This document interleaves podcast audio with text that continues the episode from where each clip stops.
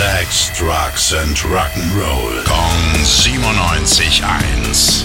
Rock News. Chris, was gibt's denn heute Neues? Ja, Billy, der Mann mit Zylinder veröffentlicht heute ein neues Album. Wie jetzt? Abraham Lincoln? Nee, Slash natürlich. Für sein neues Album 4 hat er sich wieder mit Miles Kennedy and the Conspirators zusammengetan. Kennedy, wo wir wieder bei US-Präsidenten wären. Äh, ja. Zurück zum Rock, Billy. Pearl Jam-Sänger Eddie Vedder, der veröffentlicht heute auch nach über zehn Jahren ein neues Solowerk mit dem Titel Earthling. If I could